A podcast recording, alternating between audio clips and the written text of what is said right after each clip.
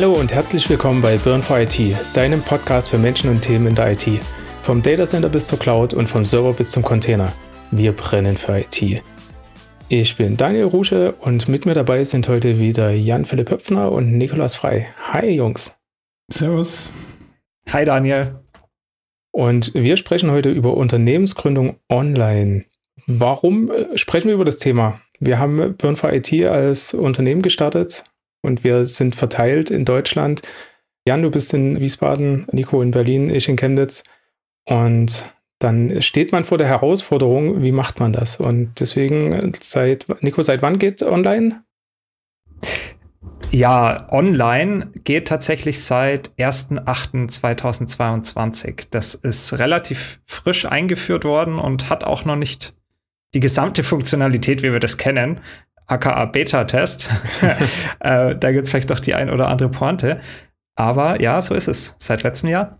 Ich meine, klassische Gründung ist ja immer damit verbunden, dass man sich treffen muss, man muss die ganzen Dokumente mitbringen, man muss sich mit einem Notar zusammensetzen und das muss man alles vor Ort machen. Der charmante Vorteil von der Online-Thematik ist natürlich, dass man alles wirklich remote machen kann, dass man nicht mehr vor Ort muss, keine Unterschrift mehr drunter setzen muss und andere Signaturmöglichkeiten ähm, hat, um dann doch ein Unternehmen zu gründen, ohne wirklich reell vor Ort zu sein.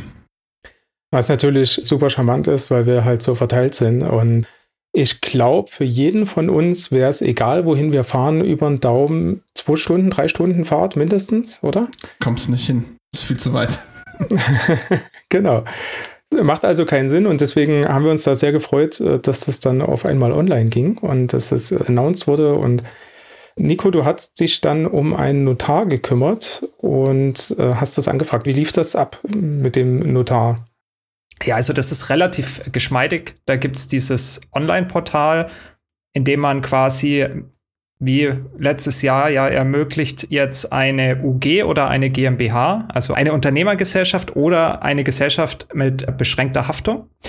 Und das geht dann, wie gesagt, ähm, die Notarsuche, da hat man letztendlich eine, ja, kann das sortieren, entweder nach äh, Standort, ja, es ist relativ zufällig auch in der Auswahl. Also ich meine, man möchte ja auch nicht, dass die Notare, die ähm, ja auch gefördert wurden, daran teilzunehmen, dann benachteiligt werden. Also man muss natürlich keinen Notar nehmen, der direkt um die Ecke ist, von einem von uns drei zum Beispiel. Also bei mir war es der Fall.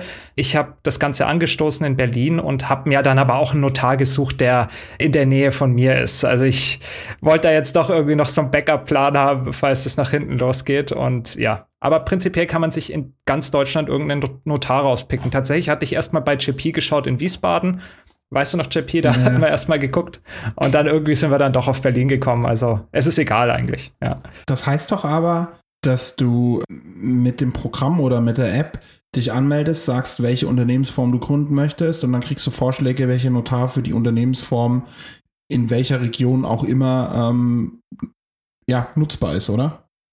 Genau, also nicht jeder Notar hat da auch einen Zugang, aber ich glaube, es wurde erwähnt, dass viele natürlich gefördert wurden, um digitaler zu werden. Ja, da gibt es gewisse Töpfe. Der Notar kann es beantragen und sagt dann, okay, ich möchte jetzt auch diese Dienstleistung online erbringen und kann dann seinen Service halt online erbringen. Ja, genau.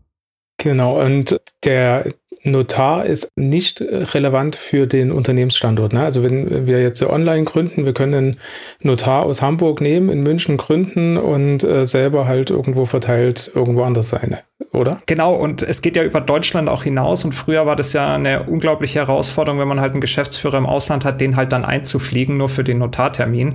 Und das er macht dann schon einiges natürlich geschmeidiger. Genau, jetzt haben wir eine UG gegründet. Warum eine UG gerade und warum jetzt keine GmbH oder eine GBR oder gibt ja so viele Unternehmensformen, die man gründen könnte zu dritt? Warum haben wir uns für eine UG entschieden? JP? Also prinzipiell haben Nico und ich uns mit dem Prozess der Geschäftsform so ein bisschen auseinandergesetzt und haben überlegt, welche Geschäftsform am meisten Sinn macht. Und es gibt Geschäftsformen, wo man halt mit Eigenkapital oder mit anderen Haftungsbeschränkungen rangehen muss. Und die UG hat halt für die Art und Weise, die für uns sinnvoll ist, für den Podcast sinnvoll ist, die größten Benefits einfach gehabt. Wir müssen nicht unbedingt viel Kapital mit reinbringen in die UG. Das war einfach die schlankste Unternehmensform für uns äh, und für, für den Podcast. Okay, und was ist da so der zentrale Vorteil dann? Ist es halt wirklich, dass mit wenig Kapital gestartet werden kann? Oder ähm, ist, ja. ist, es dann doch eher auch, dass, dass man ähnlich wie in der GmbH die Verantwortung ein bisschen teilen kann?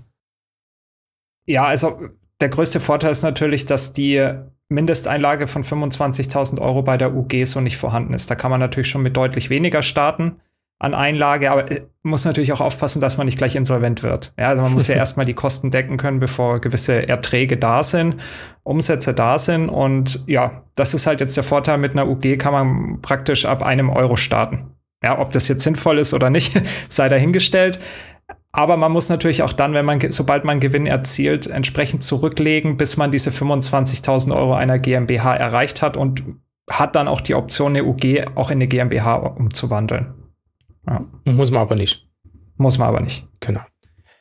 Ja, in der aktuellen Zeit, äh, wir haben ja einiges jetzt durchlebt mit Pandemie und dem Krieg, der aktuell ja noch läuft. Warum gründet man jetzt? Was ist dein Grund, äh, JP? Ich finde, das ist ein bisschen eine schwierige Frage. Wir wissen alle, dass die Welt verrückt ist und ich weiß nicht, keiner von uns hat gedacht, dass es noch so viel verrückter werden kann, wie es denn doch aktuell ist. Durch Krieg, Pandemie, durch Inflation, alles drum und dran. Die Menschen haben aber tatsächlich immer noch das Bedürfnis, sich sicher zu fühlen und das Streben nach Sicherheit. Und im Moment kann sich keiner so wirklich sicher fühlen. Auch wir in unseren Jobs natürlich. Wir arbeiten in der Tech-Industrie, das ist ein sehr sicherer Arbeitgeber. Meine Frau als Beamtin hat auch einen sicheren Job, aber es gibt genügend Leute, die in den letzten Jahren sehr, sehr stark ausgelaugt wurden und sich sehr stark ausgelaugt haben und die jetzt überlegen, was ist denn mein Ziel, wo möchte ich denn hin? Und da kann Gründen eine sehr große Rolle spielen, weil gerade wenn durch diese ganze Remote-Arbeit, die wir in den letzten drei Jahren hatten, sind äh, vielleicht Freundschaften oder auch Beziehungen entstanden, die nie entstanden wären, wenn die Leute nur an ihren Standorten gesessen hätten oder wenn sie sich nicht irgendwie ausgebreitet hätten. Und das ganze Thema, dass sich dadurch Symbiosen ergeben haben und Leute miteinander Ideen entwickelt haben, die sie jetzt eventuell in Form von einem Unternehmen halt an den Markt bringen können oder wo sie halt was gründen können. Da bietet die Möglichkeit, online das Ganze zu gründen, natürlich einen ganz, ganz charmanten Vorteil, nämlich ich kann einfacher gründen, deutlich einfacher. Ich habe nicht mehr diese riesengroße Herausforderung, ich muss alle an einen Ort bringen, die mitgründen wollen. Ich kann das Ganze ein bisschen dynamischer gestalten und ich habe halt nicht mehr diesen Druck. Ja, ich stimme dir dazu. Also sich zu verwirklichen und vielleicht neue Möglichkeiten suchen, Werte zu schaffen, ja, ein zweites Standbein aufzubauen, die Skills, die man vielleicht nicht monetarisieren konnte, in Form von einer Zusammenarbeit mit, wie du es gesagt hast, Kollegen, die man während der Pandemie neu gefunden hat, zu verwirklichen. Und das ist eine unglaubliche Chance. Eigentlich könnte man sich ja die Frage stellen, ist es nicht ein riesiges Risiko in der jetzigen Zeit zu gründen? Ja, natürlich. Es ist immer ein Risiko, aber es ist auch immer eine gewaltige Chance. Also so sehe ich das. Ja. Und ja, aber trotzdem ist es auch, denke ich, nicht für jeden geeignet, weil es kommen viele Herausforderungen auch noch damit und vor allem auch mit der digitalen Gründung. Ja. Genau. Aus meiner Sicht ist das auch so eine gemischte Geschichte. Wir hatten jetzt gerade auch bei den großen Tech-Companies viele Layoffs, wo irgendwo teilweise äh, bis äh, zu 10 oder auch sogar über 10 Prozent der Belegschaft entlassen wurden. Und wenn man davon betroffen ist, stellt man sich vielleicht auch die Frage so, ja, was mache ich denn jetzt? Suche ich nochmal einen neuen Arbeitgeber? Oder habe ich gerade eine richtig coole Idee, mit der ich es halt wirklich mal probieren will? Ja, das kann ja auch sein. Und aus meiner Sicht ist auch noch ein Thema ganz präsent für mich persönlich. Das ist gerade durch die Corona-Pandemie hat man schon so ein bisschen mehr im Hinterkopf, dass man doch noch in der Welt irgendwas Positives bewirken will. Und das ist bei mir das ganze Thema Purpose. Ich will halt irgendwo in der Welt noch was bewegen. Und vielleicht kann ich in meinem Angestelltenverhältnis in einem gewissen Rahmen was bewegen, aber nicht unbedingt in dem Rahmen, wo ich was bewegen will. Und es kann auch ein Grund sein, um ein Unternehmen zu gründen, was halt einen anderen Rahmen abdeckt. Ja. Es kann, kann ja auch zum Beispiel ein Unternehmen sein, was sich zum Beispiel für den Klimawandel einsetzt oder so. Es gibt viele Gründe, wir haben jetzt viele genannt, es gibt wahrscheinlich noch viele, viele mehr. Aber lasst uns mal zurück zu dem Prozess kommen, wie, wie das Ganze online abläuft. Ja, Nico, du hast dich jetzt bei dem Notar gemeldet, hast gesagt, ey, wir würden das gerne online machen. Wie schaut es aus? Wie ging es dann weiter? Ja, genau. Also man füllt quasi online schon mal ein paar Vorinformationen aus. Was möchte ich gründen? Ja, OG, GmbH hatten wir gerade Man muss die Gesellschaft damit angeben, wer wird Geschäftsführer und so weiter. Möchte man ein Musterprotokoll nutzen? Das bedeutet, man nimmt so eine Art vorgefertigten Vertrag, wo nicht viel Variation möglich ist. Dafür ist es deutlich günstiger. Und genau, so ein paar Sachen gibt man dann mit und dann kann man Terminvorschläge liefern, wo man dann letztendlich sich online trifft, entsprechend das Ganze auch verifiziert, authentifiziert mit seinem Personalausweis. Das können wir uns vielleicht gleich noch mal ein bisschen genauer anschauen. Ja. Und dann wird der Prozess angestoßen und im Idealfall funktioniert das alles im ersten Termin. Man bringt seine Dokumente sozusagen mit oder überträgt sie vorab. Der Notar bringt sie in die Session mit. Es wird alles dann unterzeichnet und dann hat man gegründet. Ja, aber was für Dokumente brauchen wir denn? Personalausweis hast du schon genannt. Was brauchen wir noch? Genau, also Personalausweis muss man natürlich gucken, dass dieser RFID-Chip drinnen ist und aktiviert ist. Da gibt es auch eine entsprechende kostenlose App, die man sich runterladen kann, kann das Ganze testen. Das Ganze ist PIN gesichert, hat man vielleicht mal zugeschickt bekommen, wo man seinen Ausweis erhalten hat, seinen neuen und sollte es vorab testen. Also es muss auf jeden Fall funktionieren. Dann hatte ich gerade schon gesagt, man muss natürlich einen Gesellschaftsvertrag erstellen lassen. Also man muss natürlich mitgeben, wie viel Geldeinlage möchte man bringen, wie sind die Anteile verteilt auf die Gesellschafter, wer ist Geschäftsführer, hatte ich schon genannt. Und natürlich braucht man auch ein Konto. Ja, also ohne Konto geht nichts und auch das Konto kann man erst erstellen, wenn äh, quasi der Prozess schon angestoßen ist und auch man äh, die Bestätigung bekommen hat, dass man das Ganze bestellt hat. Ja, also Webcam hatte ich schon gesagt. Man braucht natürlich einen PC, ähm, der das entsprechend auch leisten kann. Und man braucht ein Smartphone. Genau, ein Smartphone, ja, ja mit Near Field Communication, also eben ja. diesen Personalausweis, den man hat, auszulesen. Also man hat eine App auf seinem Handy, die dann letztendlich den Personalausweis erkennt und dich dann auch in der Session mit dem Notar dann authentifiziert. Ja. Da war ich auch sehr überrascht, dass diese Personalausweis-Reader nicht unterstützt werden, aber es liegt, glaube ich, daran, weil das Ganze letztlich am PC im Browser basiert, ja. Die Session passiert am PC im Browser, das ist korrekt. Und ja. die Kommunikation von allen Dokumenten passiert immer über die App. Das heißt, das Handy sollte auf jeden Fall auch aufgeladen sein, weil mitunter kann, kann, die Session ein bisschen länger dauern.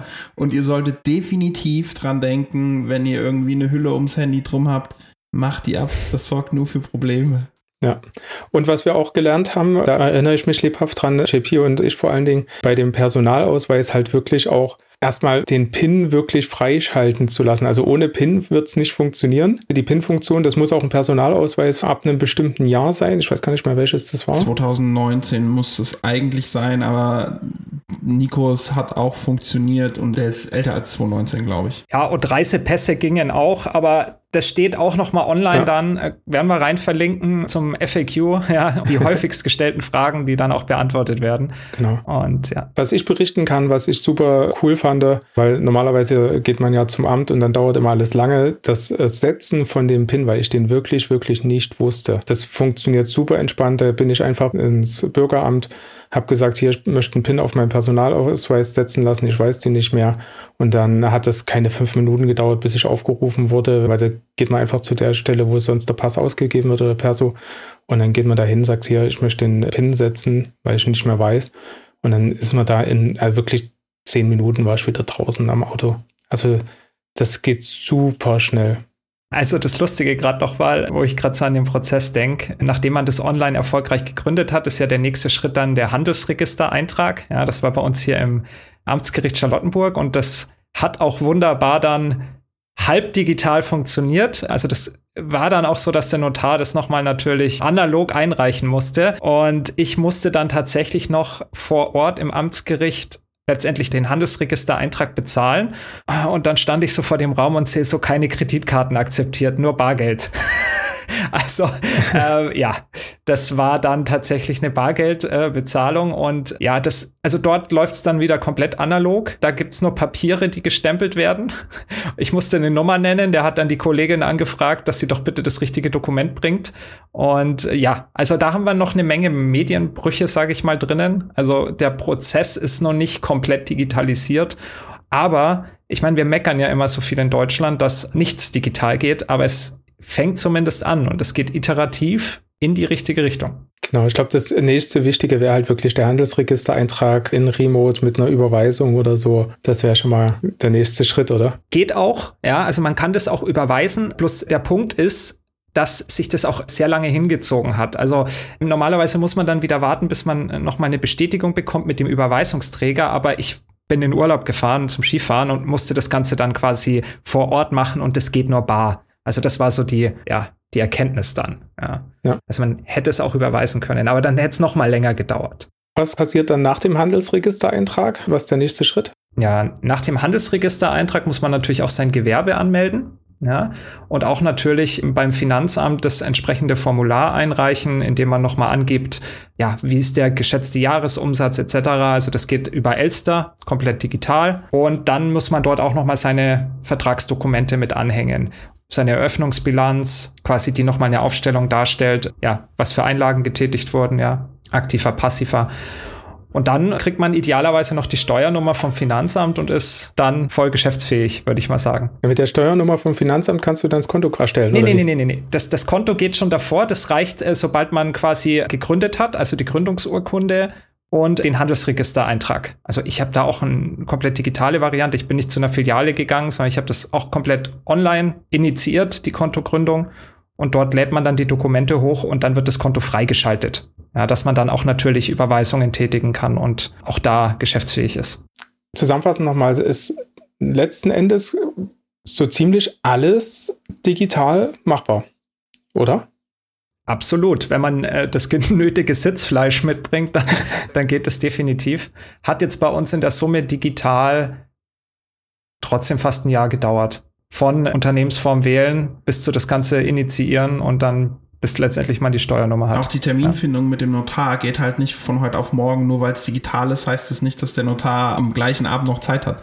Das je nach Notar oder nach Auslastung kann das schon mitunter einen Moment dauern. Genau. Da hatten wir auch, glaube ich, ziemlich Glück. Das war ja immer so einen Monat im Voraus Termin ausgemacht und dann hat das halt in vier Wochen dann ganz gut geklappt. Ich meine, die ganze Kommunikation auch mit dem Notar hat stattgefunden über die Notar-App. Das ist halt ja. auch nochmal, da ist ein Chat mit Chatprotokoll und allem drum und dran. Also das geht schon alles in die richtige Richtung, kann man, kann man sagen. Ja, aber da müssen wir auch noch mal sagen, dass wir wirklich da einige Herausforderungen hatten, auch bei den Zertifikaten, dass dann Zertifikat korrupt war, mit dem man hätte letztendlich die Transaktion signieren müssen. Und das hat uns dann noch mal um ja, Wochen zurückgeworfen, weil das Problem vom Support gelöst werden musste und wir natürlich als IT-affine Consultants da natürlich unterstützt haben, auch unsere Notar unterstützt, also der auch sehr, sehr geduldig war ja. mit der ganzen Technik. Aber es hat halt nicht gereicht, ja, das war ein Problem, das konnten wir nicht lösen. Da ist die Unterschrift doch deutlich schneller. Ja, ja, also, aber auch deutlich unbequemer, genau. wenn man so verteilt ist, ja. Aber da muss ich auch eine Lanze brechen für den Support. Ich meine, das war ja nur mein Zertifikat, was kaputt war. Und ich habe das Ticket aufgemacht. Die haben halt nachgefragt, was ist los, also was geht nicht, was ist die Meldung, die du bekommst. Dann habe ich das per Mail im Endeffekt mitgeteilt, was die Meldung ist, hatte Screenshots gemacht, habe die mit angehangen und dann kam noch mal eine Rückfrage, ob ich das selber schon mal probiert habe, das nochmal anzuschubsen. Dann habe ich gesagt, ja, habe ich probiert, es geht aber nicht. Und die sollen es mir bitte nochmal neu erstellen. Das haben die dann verstanden, hat dann aber, ich glaube, anderthalb Wochen oder so fast gedauert, bis die es ja. gemacht haben. Ich weiß nicht, ob die da jetzt äh, unter Last waren oder ob das einfach ein Fehler war, der jetzt äh, neu war, weil ich glaube, wir waren so mit die Ersten, die das überhaupt gemacht haben. Pilotprojekt. Ja, absolutes Pilotprojekt, aber ich, ich muss da wirklich eine Lanze für den Support brechen, weil die haben das sehr sachlich, zügig trotzdem gemacht. Das waren zielführende Fragen, das war jetzt kein Rumgeeier, wie man es vielleicht von anderen Support-Hotlines oder so kennt. Und von daher fand ich das schon ganz gut. Dass es halt ein bisschen gedauert hat, ist dann halt so und dass dann halt der Notartermin auch nochmal ein bisschen dauert, ist dann halt so. Aber es hat am Ende funktioniert und das auch im ersten Versuch, muss man auch mal sehen. Also ein Versuch, um das Zertifikat neu zu erstellen, hat gereicht, dass es geklappt hat. Und das äh, finde ich absolut in Ordnung. Ne? Wenn jetzt unsere Hörer noch wissen, was das Zertifikat ist, für was man das überhaupt braucht. das Zertifikat ist nichts anderes als eine digitale Unterschrift, die erstellt wird auf Grundlage von dem Personalausweis, den Daten, die in der App mit hinterlegt werden. Daraus wird ein Zertifikat erstellt. Das bekommt der Notar in der Session dann angezeigt und dann muss der Notar noch bestätigen, ob derjenige auch wirklich vor ihm sitzt, der dieses Zertifikat im Endeffekt erstellt hat. Und wenn das alles passt, dann zählt das als Unterschrift. Also es ist nichts anderes wie die Unterschrift, die ihr unter einen Vertrag setzt. So wird das Zertifikat im Endeffekt dann aufgebaut und der Notar bestätigt das Ganze. Genau, und in meinem Fall hat das Zertifikat irgendwie nicht zum Personalausweis gepasst. Also das hat irgendwie nicht miteinander funktioniert. Und nach dem Neuerstellen hat es dann funktioniert. Also war jetzt auch kein Riesenthema am Ende. Genau. Und damit haben wir letzten Endes auch äh, direkt erklärt, wie das Unterschreiben in der App überhaupt funktioniert. Ne? Weil das fand ich schon sehr cool. Also wir haben jetzt nicht irgendwie mit dem Finger auf dem Display da eine Unterschrift reingewischt. Was auch charmant wäre, wenn wir mal ehrlich sind. Ne? Ich meine, das wäre eine einfache Lösung für ein nicht so komplexes Problem, wo wir jetzt mit Zertifikaten und Trusts und alles drum und dran arbeiten müssen. Wieso? Aber so ist es fälschungssicherer. Sagst du. Nico, du hast noch berichtet gehabt, erinnere ich mich, äh, dass, äh, ich glaube, nach dem Handelsregistereintrag du interessante Post bekommen hast. Berichte mal, was, was da passiert war. Ja, in der Tat. Also, ich habe euch ja vorhin erzählt, dass ich den Handelsregistereintrag in Bar bezahlt habe. Und ich weiß, ich war vor Ort und ich habe das Ding bezahlt und hatte dann so meine Bestätigung und war happy, bin in Urlaub gefahren. Aber man ist natürlich nicht vor Abzockern und äh, Betrügern geschützt. Ja, ich komme aus dem Urlaub zurück. Auf einmal habe ich eine gigantische Rechnung in der Post. Angeblich irgendwie, ich weiß nicht, es waren, glaube ich, 700 Euro für den Handelsregistereintrag. Und ich dachte mir schon so, hm, wie so eine Fake-E-Mail, die man bekommt, kriegt man halt dann Fake-Post. Ja? Und mir war das schon klar. Also ich habe da so ein Gefühl. Mein Bauch hat sofort gesagt, das stimmt nicht, das ist Fake. Und natürlich war es dann Fake. Und lustigerweise habe ich zwei Wochen später auch auf LinkedIn war dann Beitrag zu dem Thema. Also das bekommen ganz viele Leute. Also so Fake-Rechnungen nach dem Handelsregistereintrag. Darum kann ich nur sagen, passt da auf und überweist es nicht, weil dann ist das Geld weg. Ganz, ganz vorsichtig sein. Da gibt's gewisse Punkte, an denen man das erkennen kann, dass es sich um kein Original handelt und auch wenn es nicht in den Prozess reinpasst, hinterfragen und bewusst stutzig werden und das Ganze dann bloß nicht bezahlen, wenn es nicht stimmt. Neugierig sein. Neugierig sein, genau. Wenn man unsicher ist, kann man auch einfach beim Handelsregister nochmal anfragen, kann sagen, ey, ich habe es doch bezahlt, habe jetzt hier Post bekommen, ist das wirklich von euch oder ist das jetzt irgendwie fake? Ja. ja das glaube ich das Einfachste. Genau, so, dann ist das Unternehmen gegründet und was passiert dann? Na, dann geht's los. ist doch, Let's ist go! Doch, ist doch vollkommen logisch, dann geht's einfach los. Jetzt, äh, JP, du hattest vor uns die Timeline schon angesprochen gehabt, dass es dich alles ein bisschen gezogen hat. Wir können das ja für unseren Fall mal ein bisschen mit Daten hinterlegen, wie wir da losgelegt haben mit der Gründung. Magst du es mal ein bisschen aufrollen, wann wir da angefangen haben, wie wir da angefangen haben und wann wir dann fertig waren irgendwann? Ich glaube, um es mal kurz zu sagen, wir hätten das auch deutlich schneller hinbekommen können oder man kann auch deutlich schneller gründen, wenn man nicht so verbissen ist, bestimmte Werte zu definieren und alles richtig zu machen, wie wir es teilweise sind, weil wir haben deshalb ein Jahr gebraucht, weil wir alles auf ganz sichere Beine stellen wollten und weil wir erstmal für uns definiert haben, welche Werte sind uns wichtig und was ist wichtig, wenn wir den Podcast weiterentwickeln wollen. Und da ist die Gründung einfach der nächste Schritt gewesen. Was ist uns wichtig und was, was für Rahmenparameter müssen gegeben sein, damit wir das Ganze machen können. Und wir haben, glaube ich, im, im Juni angefangen und haben uns erstmal über die Rahmenparameter Gedanken gemacht und dann haben Nico und ich ein paar Mal drüber nachgedacht, was für ein Unternehmen wir überhaupt gründen wollen, was überhaupt Sinn ist. Wir haben am Anfang gedacht, wir machen eine äh, GBR, sind dann aber auf die UG gekommen, die für uns als Unternehmensform halt am besten gepasst hat. Und das war, soweit ich mich erinnern kann, noch im, im, im Juli. Äh, Nico, oder? Ja, ganz genau. Und dann, nachdem wir im Juli so weit waren und wussten, okay, wir wollen eine UG gründen, das sind die Rahmenparameter, ähm, das funktioniert so, wie wir uns das alles überlegt haben, sind wir im August gestartet und haben die UG so ein bisschen ausdefiniert. Also wer wird der Geschäftsführer, äh, wie wollen wir die Anteile aufteilen, alles drum und dran. Ich meine, das steht auch alles nur auf Blatt Papier. Es ist jetzt nicht so, dass ähm, jeder von uns eine andere Gewichtung hat, aber es muss halt definiert werden, wenn alle drei oder vier oder keine Ahnung, wie viele Leute ähm, das Unternehmen gründen wollen, ähm, eben Mitspracherecht haben wollen. Und dann sind wir im Januar in den ersten Gründungsversuch gestartet, und zwar im Januar 2023, oder? Ja, ganz genau. Kurz nach Silvester, ich erinnere mich noch, das war der erste Termin im neuen Jahr. Ja. Sehr optimistisch. Ja, dann sind wir ja gleich fertig und wir waren noch so, ist ja super praktisch. Dann ist ja unser Geschäftsjahr auch Start im Januar. Das ist super entspannt. Und ja, wie gesagt, erster Gründungsversuch, wie ging es dann weiter? Dann ging es genauso weiter, wie es der Nico beschrieben hat. Der erste Gründungsversuch war halt so ein bisschen holprig. Erstmal, die App hat gut funktioniert, muss man sagen. Wir haben unsere Hausaufgaben gemacht. Jeder kam mit seinem Perso, bis wir festgestellt haben, der Perso wird nicht so richtig gut gelesen und wir schwenken lieber auf unseren Reisepass. Glücklicherweise hatte dann jeder noch einen Reisepass. Das war, das war lustig, weil man konnte sich über die App authentifizieren, ja. aber dann letztendlich, nachdem man sich authentifiziert hatte, quasi in dem Portal drin war und dann sein Dokument signieren sollte, hat es auf einmal nicht mehr funktioniert. Ja, und das Dokument haben ja. wir alle mit dem Reisepass signiert, was, da, da, da, muss man mal ehrlich sein, da ist so ein bisschen Nachholbedarf, ja. Aber das, das hat das Ganze ein bisschen problematisch gemacht. Nichtsdestotrotz, in dem ersten Termin sind wir eigentlich alle zu dem Punkt gekommen, wo wir nur noch signieren mussten. Das heißt, eigentlich nur die Unterschrift drunter setzen mussten. Und ja. dann gab es das Zertifikatsproblem und dann hat sich das Ganze noch ein bisschen gezogen. Und in der Zwischenzeit konnte man halt auch nicht so wirklich viel machen. Also wir konnten das Konto nicht gründen, weil einfach der Prozess für die Gründung der UG noch nicht abgeschlossen war. Und so war es dann, dass wir einen zweiten Gründungsversuch hatten, wo alles funktioniert hat. Der war Anfang Februar. Also ich hatte Ende Januar hatte ich das Zertifikat ja. bekommen. Da hat es funktioniert, genau. Und Anfang Februar, dann hat es geklappt, ne? Ja, und ich, ich denke auch, das ist ein realistischer Zeitraum, dass man, wenn man seine Hausaufgaben gemacht hat und wenn man den Prozess, den wir doch sehr lange hinausgezögert haben mit äh, unseren Werten und mit unserem Businessplan und alles drum und dran, wenn man das alles im Vorhinein hat, dann die eigentliche Gründung kann durchaus in anderthalb bis zwei Monaten stattfinden. Ja. Ja, ja absolut. Dass es bei uns so lange gedauert hat, das Das liegt so ein bisschen an uns und ein bisschen an der Technik. Aber die eigentliche Gründung kann in zwei Monaten mit Sicherheit komplett digital auch stattfinden. Ich glaube, das Wichtige ist, wenn man gründet, dann sollte man da halt auch wirklich einen Plan haben.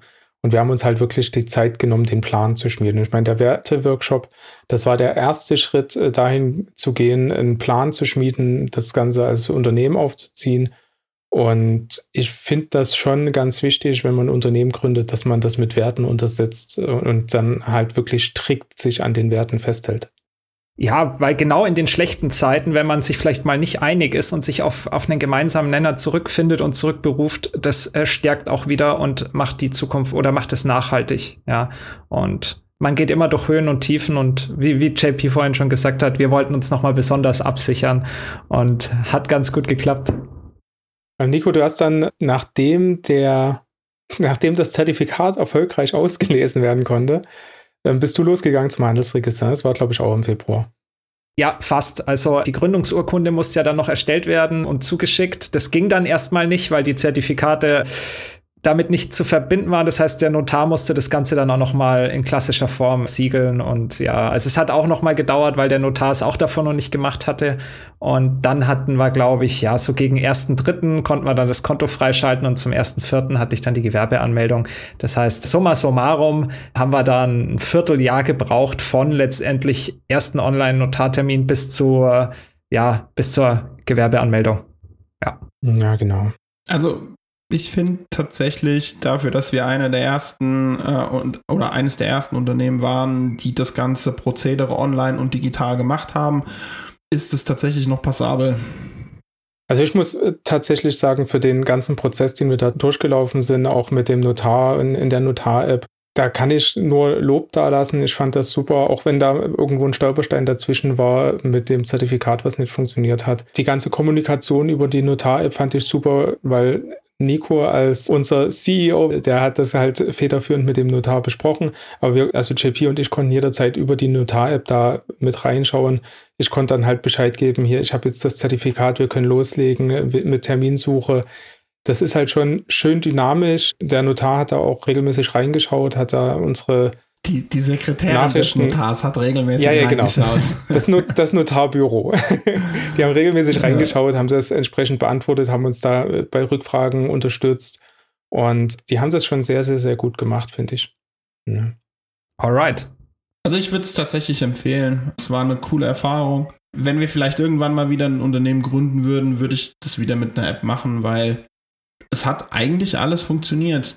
Die Stolpersteine hat man egal wo das kann immer passieren. Aber in Summe war es entspannt, alles sehr übersichtlich gehalten. Ich würde es tatsächlich empfehlen und nochmal machen. Da kann ich nur zustimmen. Wenn ihr gerade plant, ein Unternehmen zu gründen, Und seid vielleicht wie wir so ein bisschen in Deutschland verteilt oder in der Welt verteilt sogar und wollt in Deutschland ein Unternehmen gründen. Schaut euch das mal an, das online zu machen. Das funktioniert erstaunlich gut und ich hoffe, wir konnten euch mit der Folge ein bisschen helfen, vielleicht auch ein bisschen bei der Entscheidungsfindung äh, helfen, überhaupt ein Unternehmen zu gründen. Und wir danken dir, lieber Zuhörer, dass du wieder mit dabei warst. Wenn dir die Folge gefallen hat, lass uns gerne ein Abo und eine Bewertung da. Und wir hören uns in der nächsten Folge. Bis dahin. Ciao. Ciao. Ciao.